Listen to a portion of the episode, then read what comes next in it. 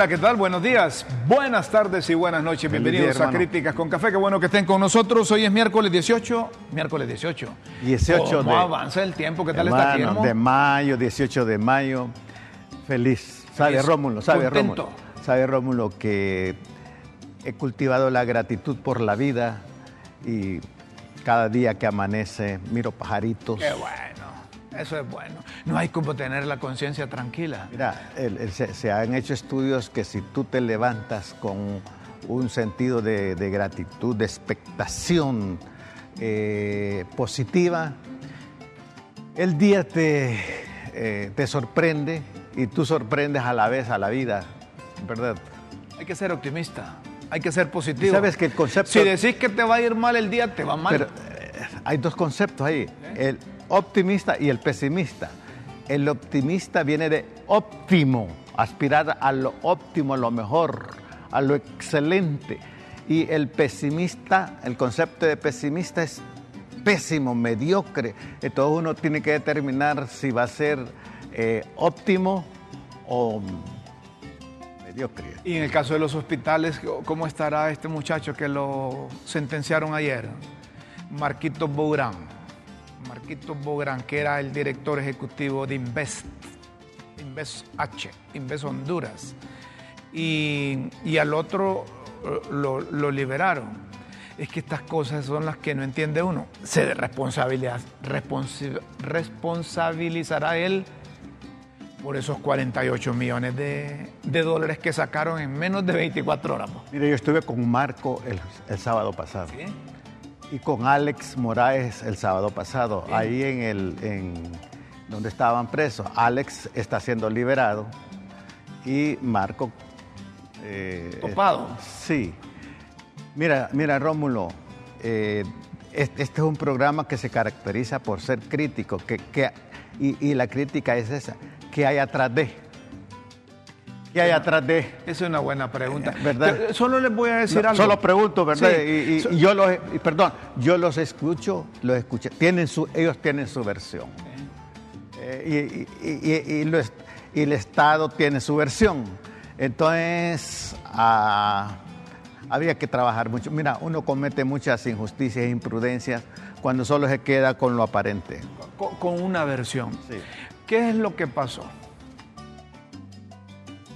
Este, el Ejecutivo se emitió un PCM para que el señor Bográn, como director, pudiera hacer las compras de esos hospitales, que al final no sirvieron a papá. Entonces, no hubo necesidad de consultarle al Consejo Consultivo, al Consejo Admini- Administrativo de, de- de Inves. El hombre dice que le urgían, el gobierno dice que le urgían, el, presidente dijo que le urgían los hospitales, como pudieron, salieron desmantelados a comprar, sacaron en menos de 48 horas, finanzas, un trámite que debe ser largo, engorroso, el Banco Central, largo también ese trámite, pero sacaron casi 48 millones de dólares en menos de 24 horas y en menos de 24 horas ya le tenían pagado a alguien vía internet que no le habían demostrado que, hacían esas cosas bien. Allá pidieron a Turquía esos hospitales, se- se enredaron todos y lo que tuve acceso es el precio de dos hospitales que tenían un valor de 2.5 millones de dólares. Pero luego aparecieron con un precio de 16 millones de dólares. Es que Entonces, la necesidad, Rómulo. no, no cuajaba 2.5 con 16 millones. La pregunta era, ¿dónde estaban o en manos de quién quedaron 13.5 millones de dólares? Es que, es que ahí la necesidad no fue tanto dar respuesta, esa decisión, esa decisión no fue tanto dar respuesta a la necesidad de la pandemia, sino a otras necesidades y sobre todo la necesidad del hombre. Y con esa necesidad abrazada, se- la cola le llevó a, Sí. much- a estos muchachos. Si Mira, yo le, di una, yo le di un abrazo a, a, a Bográn. Y le dijiste, gracias por los Eh, No, hospitales. No, no, no, no. Mira, yo le doy un abrazo a Bográn. Eh, en, este, en este mundo uno se vuelve víctima y victimario a la vez. Eh, eh, él, él también fue víctima y se constituyó en victimario. Luego yo, yo también le di un abrazo a Alex porque Alex ha sido mi amigo. Yo no me avergüenzo de los amigos. Siempre han sido amigos. Sie- siempre hemos sido amigos. Yo por eso lo fui a visitar. Y eh, hay, hay mucha cosa atrás, Rómulo. Esos son, esos son los verdaderos amigos, que lo conocieron en tiempos normales, siguen siendo amigos en tiempos delicados y siguen siendo amigos en tiempos eh, de crisis como la que tienen esto, o tiene más bien eh, Marquitos Bográn.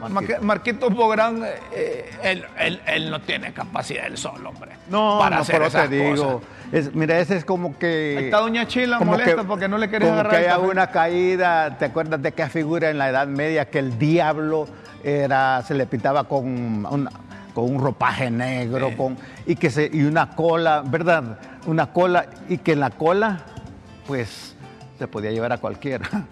Entonces. El diablo, es- esa figura, Venga, esa doña figura Chila. pasó con esto. Sí, ¿cómo no? ahí. Bueno. Yo no justifico, solo que hay que La ley es ley y si Sí, el juez sí. dijo que, que este tiene tanta responsabilidad, pues que se le educa la responsabilidad, porque el programa se caracteriza por eso precisamente. ¿Qué, qué le pasa a doña Chila que anda enojada hoy? ¿Qué- qué- ah? Ah, le- Muchas le- gracias, muchas gracias. ¿A, a usted le molesta lo, lo que lo de la, la Inés? ¿Le, le está saliendo alta la tarifa? Sí. Bueno, mira, no es para menos. eh, cuando hay una presión económica, como dicen los, los orientales, sobre todo los, los chinos, es mejor acost- acostarse sin cenar que levantarse con una deuda. es cierto. ¿Me es mejor acostarse sin comer que sin levantarse con una deuda. que levantarse con una deuda. Ya Y vamos eso- a hablar un poco de esto, de la, de, de- de la energía, porque nos ha llamado la atención un cruce de tweets que, que hubo. Pero Rómulo, antes, pero mientras tanto, Rómulo, salud pues, cafecito. A los bien. amigos que nos... Que disfrute nos- un cafecito. ¿Verdad? Le puede faltar cualquier cosa, pero menos un Porque cafecito. cafecito te Y, si es de, do- y- y si es de Doña Chila, mejor. y es un buen, un buen pretexto para un buen diálogo. Mire, aquí les enfocaría yo pero eh, eh, la- las, las quesadillas, pero como, como no, no llega el, el- el camarógrafo. Pero mira, mira, Rómulo. Qué, No qué- llega. qué delicioso. Yo siento mucho que ustedes no puedan compartir con nosotros, ¿verdad? Pero bueno, siempre hay injusticia, Rómulo. Así que, pero imagínense que les estamos, que estamos departiendo. Y gracias por acompañarnos. A propósito de injusticia, así han calificado los de, los de la sede del Ejecutivo que lo responsabilizaban de haber comprado tres vehículos blindados para andar del timbo al tambo, como decía la abuela.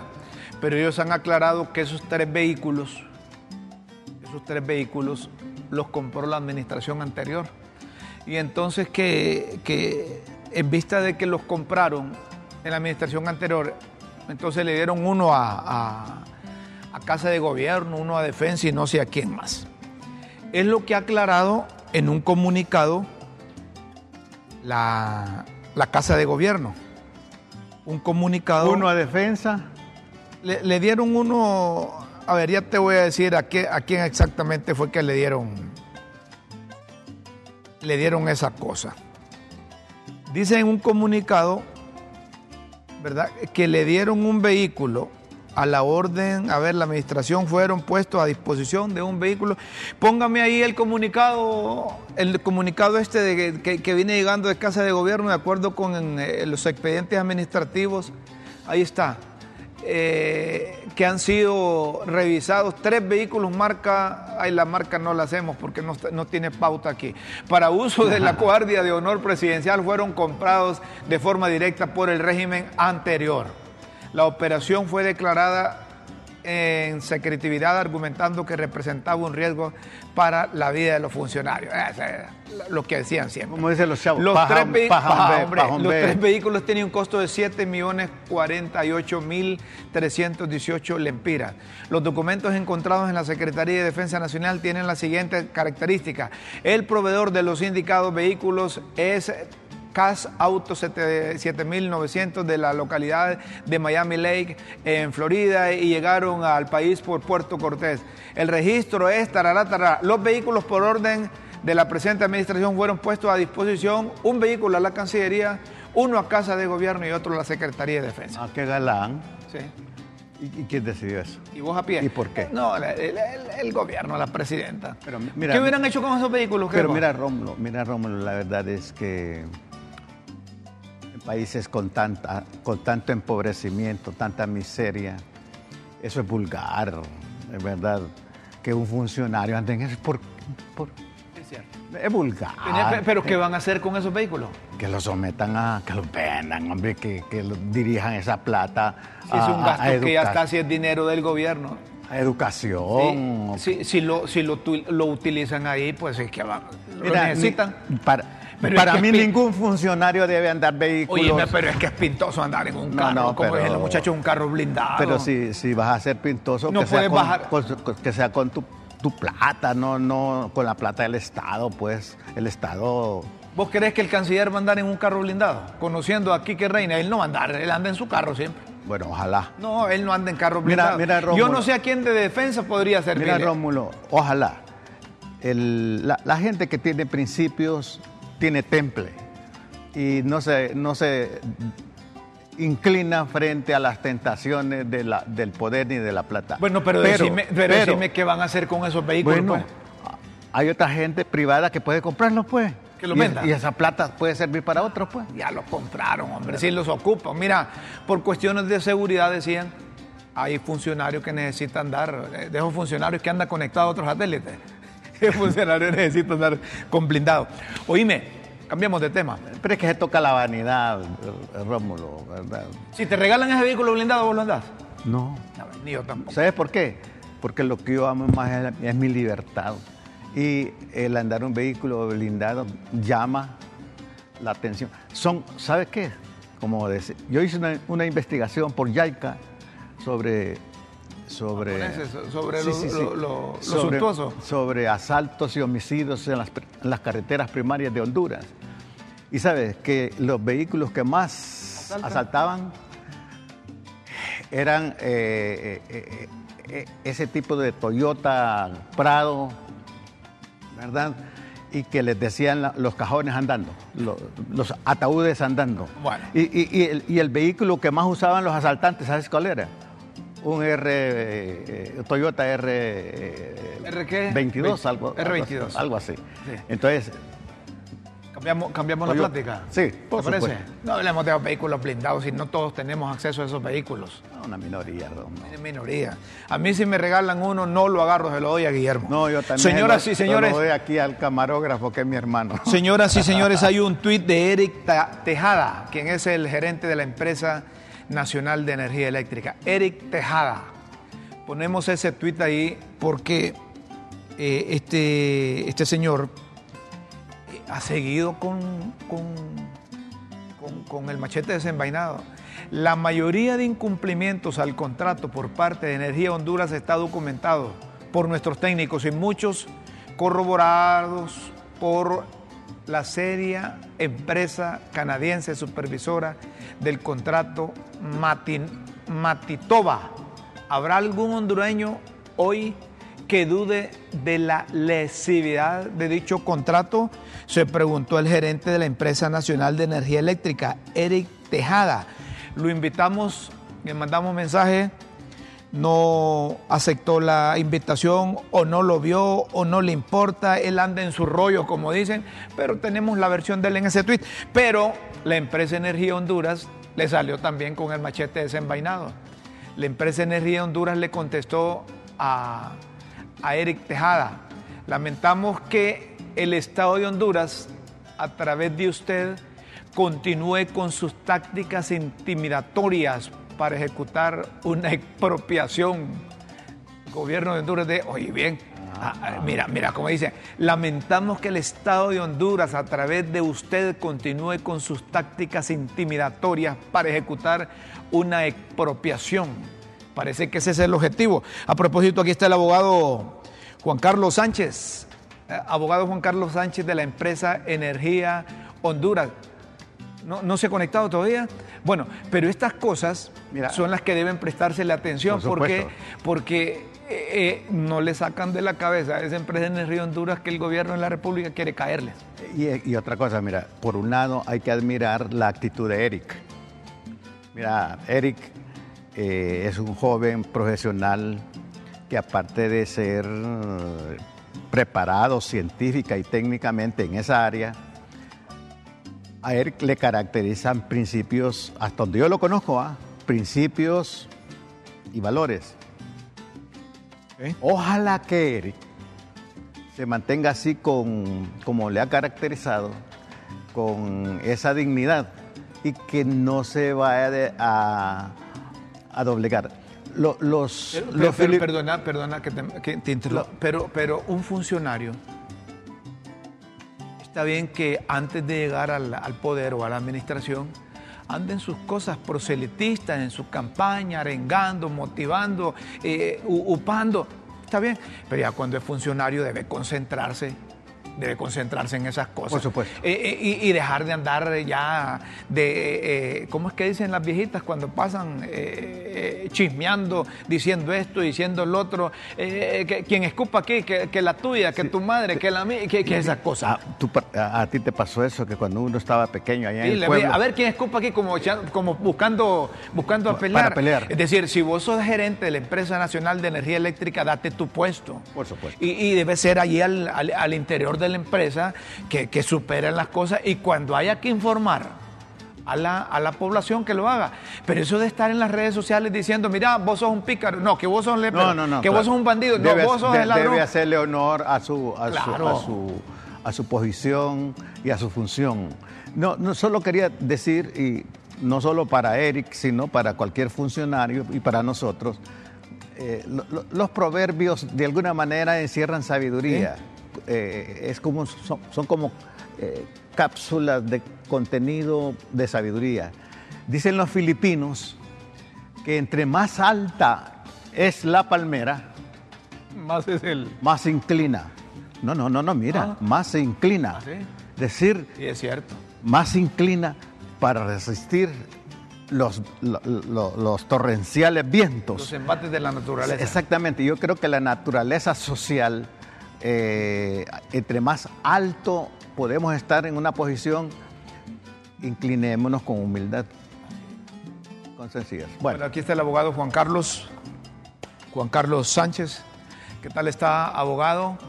Eh, eh, van a seguir estas dimes y diretes los funcionarios con los de la empresa Energía Honduras sacándose, yo esto se lo agrego, ¿va? Sacándose la abuela, sacándose la madre, diciendo vos sos culpable, yo soy, yo soy inocente, vos sos lépero, vos sos pícaro, vos sos corrupto, vos sos ladrón. Eh, ¿En qué abona esto?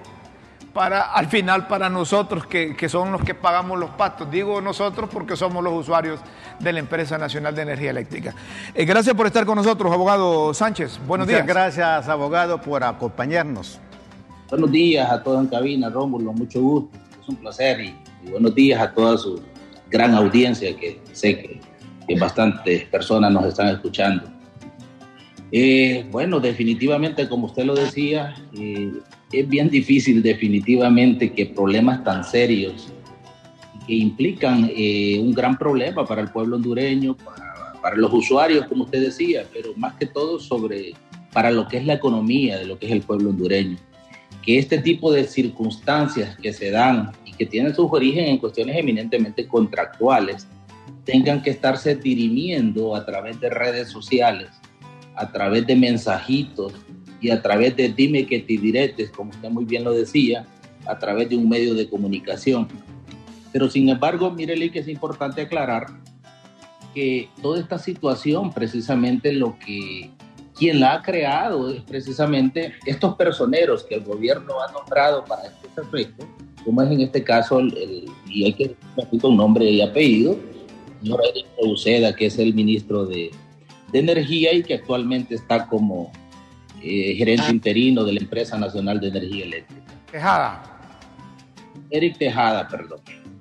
Eh, nosotros el 22 de abril de este año comenzamos un diálogo en el que una de las petitorias más puntuales que se hizo como empresa fue el hecho de que fuera un diálogo sincero, honesto, abierto, para poder encontrar los puntos convergentes en los aspectos que existen diferencias en relación a las interpretaciones del contrato entre el, Estado y la empresa de energía Honduras. Lamentablemente, eh, y es que hay que decirlo así, 48 horas después de que se dio la reunión, apareció precisamente el ministro de Energía tergiversando los hechos, manifestando eh, lo que se había dicho o lo que había ocurrido, tergiversando lo que había pasado en la reunión. Y lo más lamentable, desde ese momento ya eh, lanzando, si se podría decir así, o promoviendo denuncias y anunciando denuncias y acusaciones contra personeros y contra la misma empresa Energía Honduras. Y así como se dijo anteriormente, aparecieron en los medios de comunicación, que fue una cuestión que la publicitaron de esa manera, en donde supuestamente se estaba presentando una tutela sumaria y una demanda por más de 10 mil millones de lempiras en contra de la empresa Energía Honduras. Mire que todo esto, eh, lo que ve uno es que obedece básicamente a, lo que es una campaña meramente mediática. Pero eso no pasó, ¿verdad? La demanda no pasó, ¿va? no ocurrió. La verdad sí, porque lo que le quería decir es que lo que al final vimos y entendimos es que era más que todo un proceso de desinformación a la sociedad y hacer como aquel alboroto para efectos de poder apacar, opacar algunas situaciones. La demanda sumaria, básicamente, y para que el pueblo lo entienda, es como una solicitud que estaba haciendo la ENE para decir eh, quiero información o quiero acceso a la información de la empresa Energía Honduras, o sea, lo que maneja la empresa. Cosa que no era necesario porque, como lo hemos dicho, solo la ENE tiene más de 85 operadores que tienen acceso directo a toda la información de la EH. O sea que no era necesario hacer esa algarabaca, esa, todo ese, ese montaje. Y en relación a la demanda de los 10 mil millones, sabemos que es una mentira. No existen los sustentos, los fundamentos para una demanda de esa naturaleza del Estado contra la EH, por dos razones puntuales, Lick. En principio, existe un contrato que se le debe a la EH. Es un contrato por la prestación de los servicios que ha venido dando, que han venido queriendo cuestionar. Y en segundo lugar, a la EH no solo se le debe dinero de la relación contractual, a la EH se le debe dinero de su propia bolsa, o sea, se ha sacado dinero de su bolsa para invertir y poder hacer más efectivo y más eficiente ese proceso que deriva de la contratación. Y entonces, ¿a dónde queda ese dinero? ¿Quién se queda con el dinero? Porque lo que me dicen es que lo que pagamos nosotros... Mire que el dinero no lo toca ni siquiera la EH. Es suficiente como para que se administre bien la ENE. Si no se quedan ustedes no se quede el gobierno y no le pagan a los generadores de energía, entonces cabe aquella pregunta que se puso en moda antes de las elecciones. ¿Dónde está el, dinero? ¿Dónde está el dinero entonces, hombre? Mire que he tocado un tema bien importante. En principio es bueno aclararle al pueblo hondureño que la EH no maneja dinero. Mire, la EH no fija tarifas. La EH hace, lo que hace más que es eficientar el cobro de lo que los consumidores eh, ya han consumido y poder generar un proceso de evitar esas pérdidas como el robo de energía, etcétera, etcétera, y que sea eficiente el sistema de distribución de energía. Pero eso, abogado, pero eso no lo cumplieron. Hay que decirlo también, la EH no le cumplió con la reducción de pérdidas el contrato a la empresa nacional de energía eléctrica. Vea, vea qué importante lo que usted ha dicho, Lick. Mire, hay una empresa dentro del proceso de contratación que es Monitova, que es una empresa de origen canadiense, que fue precisamente la que las partes acordaron para monitorear ese grado de efectividad en ese proceso de contratación. Hasta septiembre del año 2021, o sea, el año pasado, hace escasos 6, 7 meses, la empresa certificó a EH porque sí, efectivamente se dio ese proceso de reducción de pérdidas. Claro que lo que pasó es lo siguiente y es lo que no se le cuenta al pueblo hondureño Recuerda usted que a mediados en adelante de, septiembre del año pasado entró una, una junta interventora a lo que es la ENE. los tres comisionados. Pues supuestamente esos comisionados llegaban con las ideas brillantes, tenían la vara mágica de cómo hacer para poder reducir aún más ese proceso de pérdida y dijeron que era lo más importante y es lo que no cuentan. Mira, el funcionario y hay que decirlo así, el funcionario público lo que anda es viendo a ver o atrás de la movida, como popularmente nosotros decimos. A, ver, a ver, a ver, a ver, a ver, quiere decir que el, actual gerente anda detrás de eso. El actual gerente. En aquel momento, y esto lo tengo que, hay, para explicárselo bien, en aquel momento creían que al entrar con una junta interventora, y estamos hablando del gobierno anterior, iban a eh, hacer ellos las inversiones y como tal iban a hacer las inversiones y iban a generar supuestamente esas ganancias que decían. Y le voy a poner un ejemplo claro. Una de esas inversiones precisamente era la instalación de medidores, o sea, de los contadores que hacer la lectura de la luz. ¿Por qué? Porque en los últimos meses, se podría decir en el último año, ha habido un proceso, un aumento bastante significativo de construcciones, ya sea de empresas, residencias y todo, que hay solicitudes ya que dicen, por favor, yo ya conecté mi luz y hay que ponerle un contador para que la, empecemos a contar el movimiento, el consumo de energía eléctrica. Quiero decirle que la EH tiene cualquier cantidad de contadores para ser instalados en cualquier parte del país y con el personal y con la eficiencia de vida. Pero no, la Junta Interventora dijo, no señores, ese trabajo lo vamos a hacer nosotros a partir de septiembre del año 2021. ¿Qué pasó? Obviamente la ENE no tenía dinero, la Junta Interventora no tenía dinero, no tenía los contadores. Entonces, a la fecha, hay acumulado un promedio de 168 mil contadores que no se han instalado. ¿Qué significa eso, licenciado? Significa precisamente que si no se han instalado esos 168 mil contadores, no se está cobrando esa energía y representa una pérdida para la ENE de más de 110 millones de lempiras mensuales. Aquí me están diciendo, aquí me están diciendo, disculpe, me están diciendo que, el tiempo de su participación está finalizando, pero yo quiero aprovechar y usted tiene un minuto para dar una respuesta. EEH va a demandar al gobierno de la República por incumplimiento o no del contrato que ustedes dicen que, están responsabilizando a los interventores en el caso de la instalación de estos contadores que, evitaría eh, eh, las pérdidas de energía. Un minuto para que me deje respuesta, abogado Sánchez.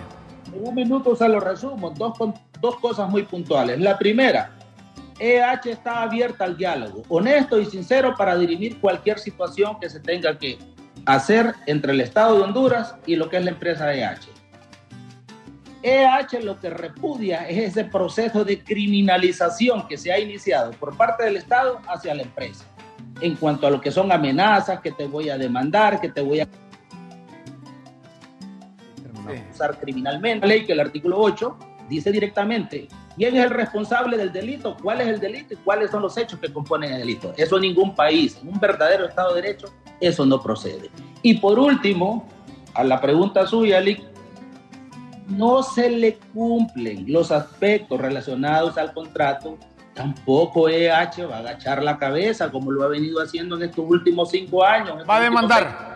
¿O ya tiene la demanda? Va a demandar lo que por derecho le corresponde relacionado al contrato y va a recuperar también su dinero que se ha sacado de su bolsa en cuanto a las inversiones realizadas en la ENE.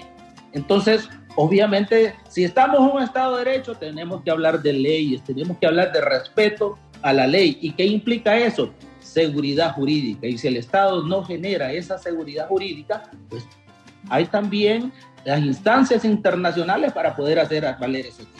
Lo importante aquí es que el gobierno concientice a sus funcionarios, porque los mandan, los mandan a hacer una cosa, hacen un mandado y lo hacen mal hecho. Estoy me refiriendo al ministro de Energía. Lastimosamente ese mandado, como le dije en un tuit que me bloqueó el otro día, lastimosamente ese mandado implica la deshonrosa labor de desinformar al pueblo hondureño que ya está cansado de tanta mentira, de tanta corrupción y de tanta mala información dada para tenerlo en un estado de catarsis. Muchas gracias, abogado. Juan Muchas Carlos, gracias, abogado. Don Juan Carlos eh, eh, Sánchez. Esa es la situación que hay. Hay una. ¿Oíste eso último? Va? Hay una tensión ahí. No se va a quedar, no se va a quedar con la cabeza agacha esa, empresa. Eh, eso me recuerda a que figura de dos burros. ¿Te acuerdas que está con una, una tensión, perra? Uno queriendo comer en un, en, bulto de, de, zacate por un lado y el otro por el otro, pero están con la misma cuerda y está Nadie llega allá. Nadie llega. Entonces, uno de ellos reflexiona y dice, bueno, voy a ceder que se lo que coma aquel primero y después voy a invitar a esto para que comamos acá. A mí me parece que ahí tiene que haber una síntesis en estos opuestos. Así es. ¿Verdad? Que el diálogo, el deber de Eric es velar, del ministro, de velar por los intereses del Estado. Y el deber de la empresa es salir adelante con sus, con sus mm, objetivos. Pero me parece que ahí tiene que haber un diálogo donde la ley, donde la ley se ajusta, porque no siempre la ley es justa. Y a veces la ley se ha instrumentalizado para intereses personales o institucionales privados, ¿verdad? Una pausa aquí en Críticas con Café, luego venimos porque un funcionario ayer con megáfono en mano hizo todo un acontecimiento anunciando que la bandera, la bandera multicolor, aquella que, que a los holanchanos no les gusta mucho, fue izada, pero no solo eso, sino que un diputado de Libre ya Bueno, soltó la lengua y dijo que va a proponer ahí el, eh, el matrimonio de, de un mismo sexo, un mismo género. Una pausa y luego venimos con ese tema aquí en Críticas con Café porque tenemos con nosotros al reverendo Mario Fumero. ¿Y por qué dices que a los holanchanos no les gusta mucho esa bandera? Porque vos me dijiste ayer, yo no la pongo. No, yo tampoco. No, no, es un hecho, ¿verdad? Pausa en Críticas con Café, luego seguimos. Qué bueno que vamos a tener a Mario.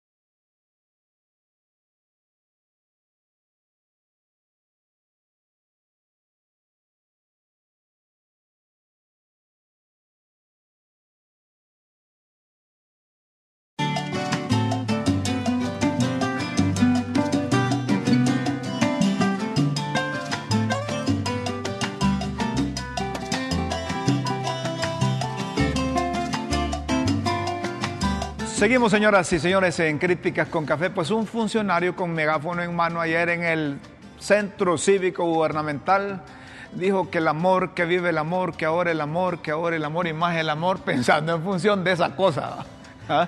pensando en función de eso. Lo escuchamos, Se lo nota escuchamos que es un vemos. mendigo del amor. Mendigo del amor. Está bueno. simbólico de izar la bandera, la bandera del amor, una bandera de paz, una bandera de aceptación de lo que somos. Te llamo, compañera ministra Zulmi Rivera, que me acompañes acá. Hoy estamos celebrando el amor. ¡Viva el amor! ¡Viva el amor! Porque no podemos seguir viviendo en un mundo en el que se nos tilde y se nos ponga etiquetas. Somos humanos, humanas, sujetos y sujetas, miembros de la historia y como jóvenes estamos hoy aquí diciéndole al mundo que nunca más le vamos a poner barreras al amor. Hoy, en el día contra la homo, lesbo y transfobia, queremos decirles que no volveremos a tener miedo. y estamos declarando este centro cívico gubernamental como un espacio seguro para las personas. Bueno, era lo que decía este funcionario. ¿Él es eh, diputado? Cuando, ¿ah? ¿Él es diputado? Eh, no, yo creo que es más, más bien un ministro. ¿Ah? Es más, más bien Un servidor. Más bien servidor público. ¿verdad? Pero fíjate que tiene razón cuando dice que vive el amor. Sí. Sí, sí, sí, sí. Si vos lo analizás, que vive el amor. Ahí está bien. Sujetos y sujetas, está, está bien. Pero ellos no se deben molestar porque alguien dice, no, yo no estoy de acuerdo con esa, con esa cosa. ¿Verdad? Como lo dijo el alcalde de San Pedro Sula, mire, yo no estoy de acuerdo en izar a Jabandero. Y tiene poder para En- entonces, demostrar su acuerdo. Ellos su tienen que respetar también la, la opinión y la posición de otro, así como ellos exigen el respeto, ¿verdad? Eh, que son humanos, son humanos. Que tienen derechos, tienen derechos. Y en eso lo vamos a acompañar. Y, y en realidad, eh, la libertad es, un- es una autodeterminación con responsabilidad, Correcto. pero implica así, el ejercicio de mis derechos, pero también el ejercicio de mis deberes.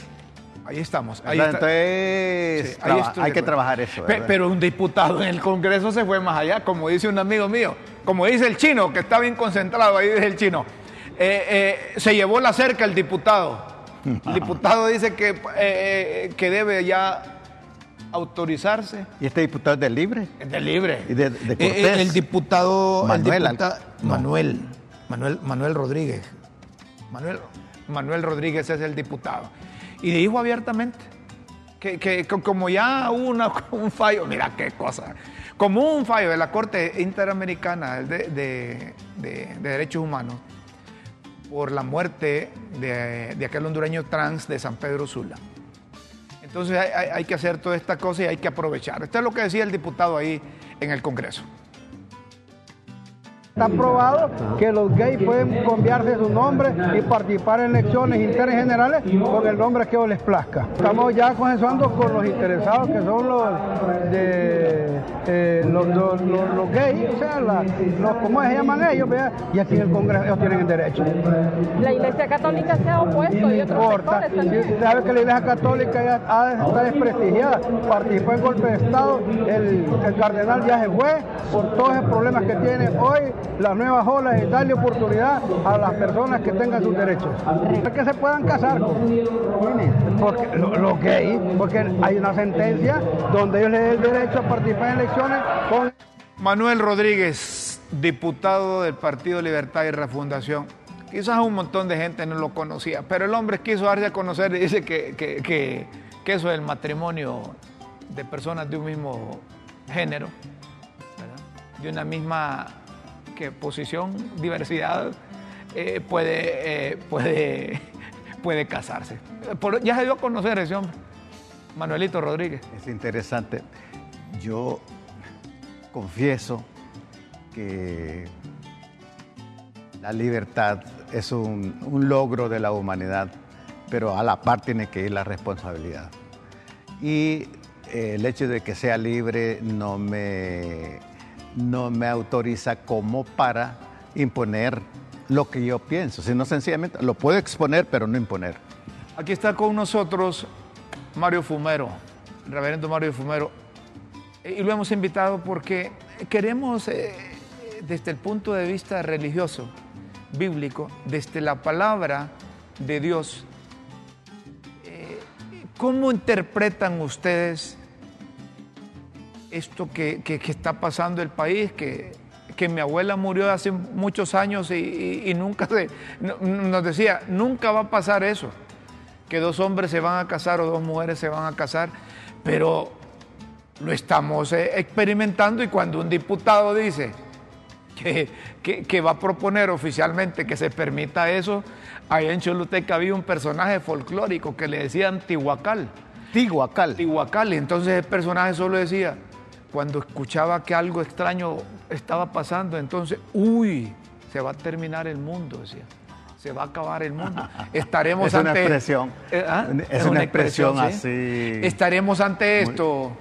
Mario, gracias por aceptar esta comunicación de críticas con café y entiendo que, que llegó de los Estados Unidos, pero que, que- que atendió esta comunicación precisamente porque es importante arrojar luces en esa perspectiva. Buenos Mira, días, Mario. Yo, yo quisiera aprovechar también para, para decir algo de Mario. ¿Sí? Conozco a Mario desde, el- desde la década de los 60, Ah, desde 70, antes que na- ¿verdad? Y desde es un que hombre yo. consecuente que ha ayudado a tan, tanto a la juventud en Honduras. Desde antes que, que naciera yo conoces a Mario. Estaba chiquito. Sí, no había nacido. Tuve la oportunidad de visitar el proyecto Victoria, donde Mario, Yo también. eh, donde Mario hace sus, sus actividades. Está, está cansado, ha estado enfermo Mario, pero dijo, tratándose de LTV, de críticas con café y de ustedes, dice, yo no puedo decir no porque es una oportunidad a, exteriorizar algo que yo lo he venido haciendo durante mucho tiempo. Sí, sí, sí, sí. ¿verdad? Entonces, por eso es que hemos invitado al reverendo Mario Fumero, que tiene muchos kilómetros recorridos, como tú decías. Son miles y miles de personas que han pasado por la tutela de Mario. Y ha sido, un hombre, ha sido un hombre consecuente.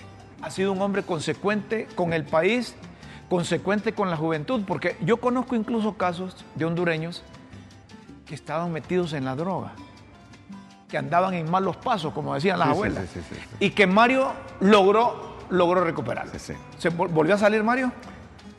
Está, está, eh, está Correcto. Si, eh, eh, si quiere, eh, pongamos la fotografía de Mario, aunque no entre la imagen, porque Mario está en una zona montañosa, creo.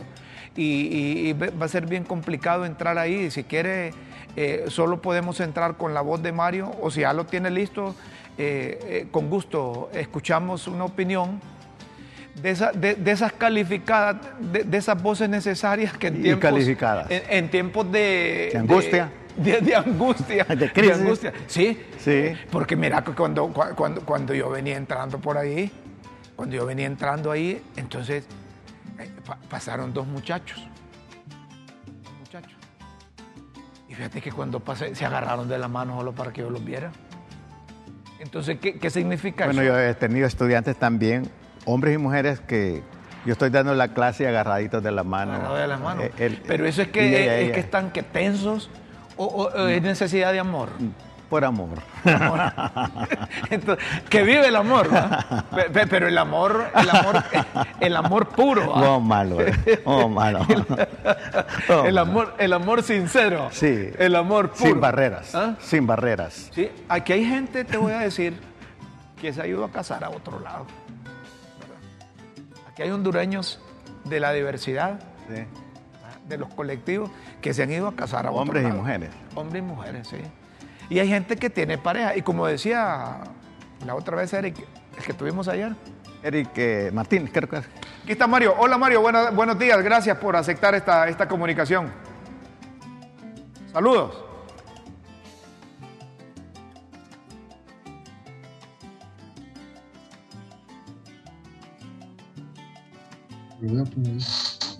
Mario, eh, si, si- si le bajas el volumen al, al- al aparato y entramos directamente por el auricular, eh, eh, quizás podamos tener mejor comunicación.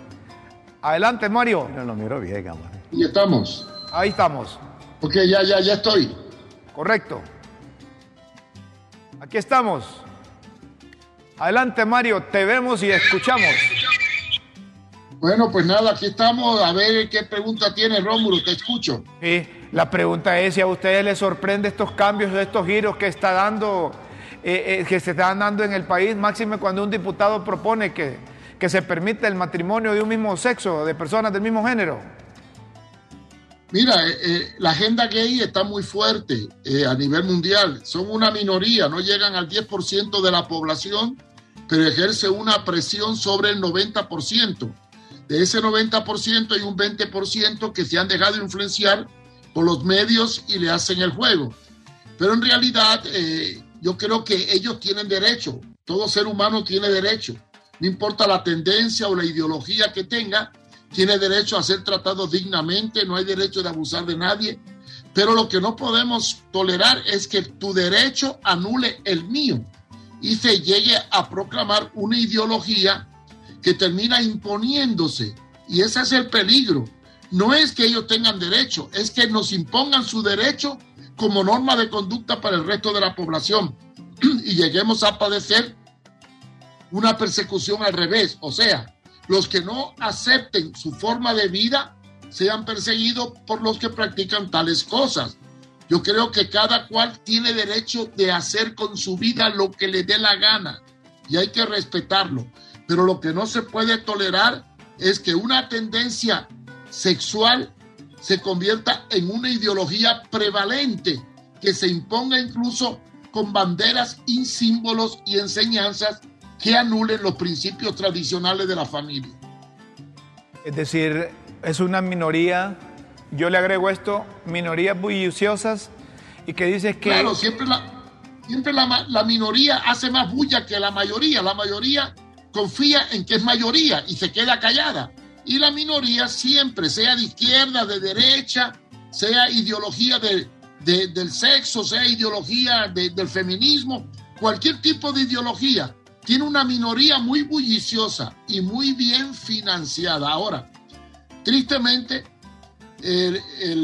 la agenda LGTB a nivel mundial está muy fuerte, bien financiada, incluso por los Estados Unidos de Norteamérica, que apoya abiertamente toda esta tendencia.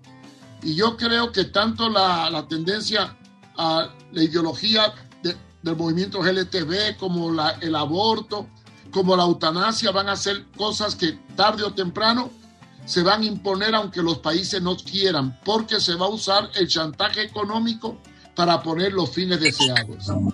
¿Qué debe hacer la administración, que también se ha, se ha convertido en promotor número uno de todas estas conquistas que buscan esta comunidad? ¿Y qué debe hacer la sociedad hondureña, Mario?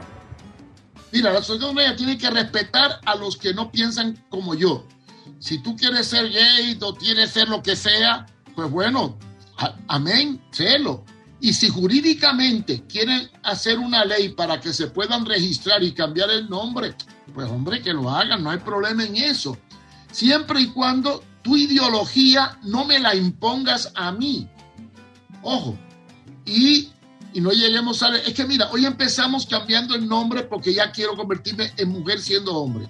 Mañana vengo y pido que mi niño cuando nazca no se le defina que es masculino y femenino, sino como en Estados Unidos, sexo X, igual que en Australia, X. Después viene que nos podemos casar, después que podemos adoptar niños. Y por último, perseguir a los que no están de acuerdo con este tipo de ideología. Quiere decir que llegará el momento en que habrán que romper las Biblias, habrán que cerrar iglesias y habrán que meter preso a los pastores que prediquen la palabra y condenen lo que es inmoral, porque vivimos en unos tiempos donde todo lo que es ilícito se vuelve lícito y todo lo que es ilícito se vuelve y todo lo que es lícito se vuelve ilícito, de manera que estamos en un mundo que como dijo Carlos Gardel, Carlos Gardel en el año 1938 con un tango, al mundo le falta un tornillo. Y yo creo que no le falta un tornillo, le falta una fuente de tornillo completa porque están ocurriendo tantas cosas ilógicas. Por ejemplo, ilógico, reclamarle al Estado que no cobre impuestos por, por los carburantes y que controle el precio. ¿Qué puede hacer un Estado frente a un monopolio internacional cuando tenemos que comprar el producto? Hay cosas que son absurdas. La guerra de Ucrania es absurdo. Acaban de aprobar ahora mismo en Colombia la eutanasia pasiva, o sea, un médico puede recetar a una pareja la forma de suicidarse en su casa porque no quiere vivir más porque tiene una enfermedad terminal. Todo esto está ocurriendo, la legalización de la marihuana, la legalización de la droga. Todo esto está ocurriendo en un mundo que está al revés. Por lo tanto, esta avalancha que tenemos del movimiento LTV no se va a detener. Indudablemente, o espero que obtengan el derecho a cambiarse el nombre, eso no es problema ninguno. Pero yo creo que la cosa no va a quedar ahí, va para más allá y tenemos que defender los valores tradicionales de la familia. Ha sido muy puntual, Mario. Solo una última pregunta. Tenemos que prepararnos los hondureños, la mayoría de los hondureños, ese 90% de los, de los eh, nacionales que no comulgan con esa eh, ideología que tú, tú dices de la comunidad LGTB?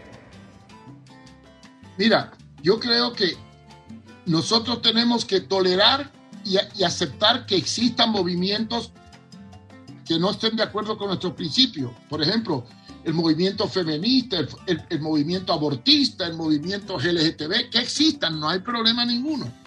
Pero no llevemos esto a un plano de imposición jurídica, a un plano de imposición legal, a grado tal que si no aceptamos lo que ellos quieren decir, somos sexofóbicos o somos, eh, tenemos prejuicios o somos reaccionarios, ¿no? Cada cual tiene derecho a hacer lo que le da la gana. Ahora, como iglesia, es triste que más de, vamos a quitar, no el 90, porque hay un 20% que, que, es- que, se alinean, aunque no están de acuerdo, se alinean. Pongamos que un 60% de la población defiende el matrimonio tradicional. Si ese 60% hiciera ruido como lo hacen, la cosa se calmaría. Pero qué triste es que las iglesias están calladas, los pastores están callados y los que defienden los valores tradicionales están callados. Entonces, si nos callamos lo que tenemos la verdad, va a prevalecer los que tienen lo contrario. Así que la culpa de que estemos como estemos está en el silencio de los que tienen la razón frente a los que proclaman una actitud que puede ser permisiva, porque todo tiene derecho a hacer lo que le dé la gana, pero no podemos, pero no puede ser impositiva.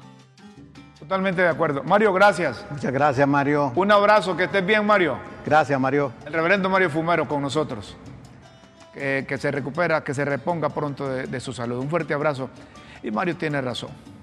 En, lo- eh, eh, en- en- en ese planteamiento. Hay algunos elementos que quisiera rescatar. ¿Rescatar? Sí, Muy bien. eh, uno es que tenemos que aceptar que cada época, cada era es compleja y que niega la era anterior, conserva elementos de esa era anterior y lo supera. Estamos en la llamada posmodernidad. ¿Qué significa eso? Si hay una posmodernidad es que estamos más allá de la modernidad. ¿Y qué se- cuál era la característica de la, cuál es lo característico de la modernidad? La razón. Y la posmodernidad cuestiona la razón. Entonces, la, la- verdad es, es conocida por la razón, según la modernidad. Pero la posmodernidad presenta una posverdad y esa posverdad es relativa. ¿verdad? En ese sentido, por ejemplo, lo que pasa en Chile, ya las mujeres se declaran en esta conquista de derechos humanos como seres, como ser menstrual. Óigame bien, ser menstrual. Miren concepto. ¿Y qué es el ser? Es todo aquello que existe. Pero, si sol- eh, pero es un ser limitado biológicamente, porque si se le ve solo como ser menstrual a la mujer, significa que deja de ser ser cuando deja de menstruar. En ese sentido, tenemos que, que analizar todo esto Sí, de los derechos to- humanos. de- Totalmente eh, de acuerdo. Ya para terminar el programa, entró un mensaje y me dice, así como tienen derecho los miembros de la comunidad gay, nosotros los negros, los prietos o como ustedes quieran llamarnos, también tenemos derechos. Si aquí habemos muchas comunidades que somos objeto de discriminación, Eh, entonces tenemos el derecho de reclamar. por supuesto. Señoras y señores, hay, hay también hay un tuit que quiero compartir porque el Colegio de Periodistas de Honduras se ha solidarizado con eh, Dagoberto Rodríguez en vista de que hay una campaña de amenazas y hostigamientos contra el expresidente del colegio, Dagoberto Rodríguez. Llamamos a las autoridades para que se investigue quién y por qué han, han empezado esa agresión contra nuestro compañero a quien expresamos nuestra solidaridad y respaldo. Conocemos a Dago, es un, un periodista honrado, honesto, es un- una persona que también goza de la simpatía de- del gremio y cuenta con nuestro respaldo si se trata de campañas orquestadas desde oficinas del gobierno de la República. Por supuesto. Dago contigo siempre, hermano, y esperamos que salgas adelante. Un fuerte abrazo, señoras y señores. Aquí nos dicen arriba y abajo que el tiempo de críticas con café ha finalizado. Qué corto sienten el tiempo, dice. Bueno, hermano, trabajar contigo en esto es un honor. Señoras y señores, los invitamos para que mañana estén con nosotros a partir de las 9 de la noche. En cualquier parte del mundo puede sintonizar LTV www.ltv de la, de la mañana, no de la noche. Ya estaba pensando de la noche. Bueno, y a Es la que vez- po- ya estaba pensando, sí. Y terminamos con un sentido de gratitud. so- solo, solo espérame a- a que quiero decir ustedes. eso. www.ltv.hn. En Hecho. cualquier parte del mundo puede ver LTV y críticas con café. Y eso de las 9 es de la mañana. Y gracias, gracias por tolerarnos y siempre aceptarnos en sus sagrados espacios. Señoras y señores, hasta mañana. Con Dios siempre en vuestras mentes y en nuestros corazones. Feliz día, buenas tardes y buenas noches.